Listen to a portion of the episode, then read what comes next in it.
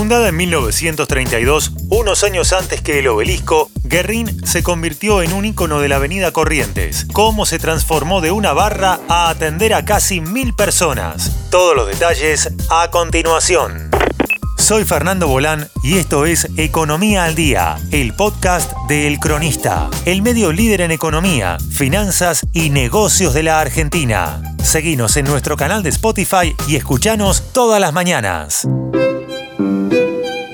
largo y dorado hilo de queso se estira de cada porción. No se me ocurre, díganme algo más perfecto.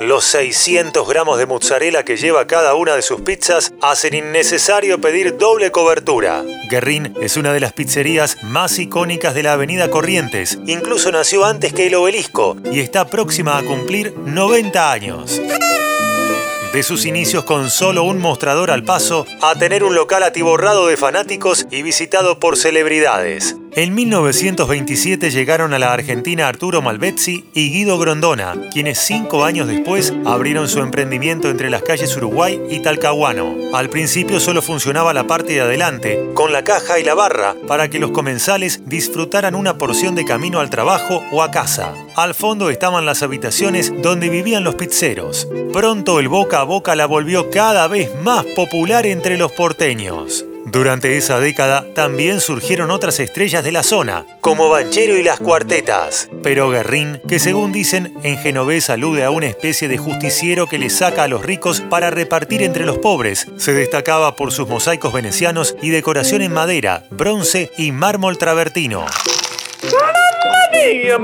Guerrín y el teatro. Durante la época dorada del teatro, el local se pobló de reconocidas figuras que pasaban a degustar una pizza e iluminaban de flashes el negocio.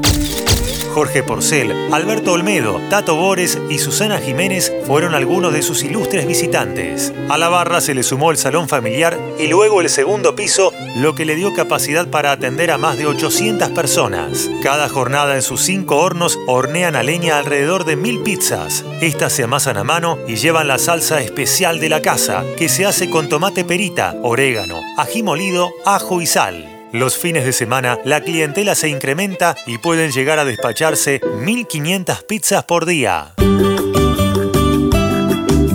Nuevos dueños y renovación. A Malvezzi lo sucedió su hijo, Franco, quien se ocupó del emprendimiento familiar hasta su fallecimiento en 2007. Los empleados lo manejaron hasta que en 2010 pasó a manos de sus actuales dueños. Actualmente Guerrín es controlada por Rafael Pereira Aragón, presidente de la sociedad que tiene la marca. Él es el dueño del holding Desarrolladora Gastronómica, que también cuenta en su portfolio con dos reconocidas cadenas del rubro, como Kentucky desde 2012 y la neoyorquina Sbarro, la cual lanzó en el país en agosto de 2021. Sin embargo, Guerrín es única, no solo por su sabor, sino también porque no tiene sucursal y tampoco planea abrirlas. Anda, no, como amigos. No, no seas malo.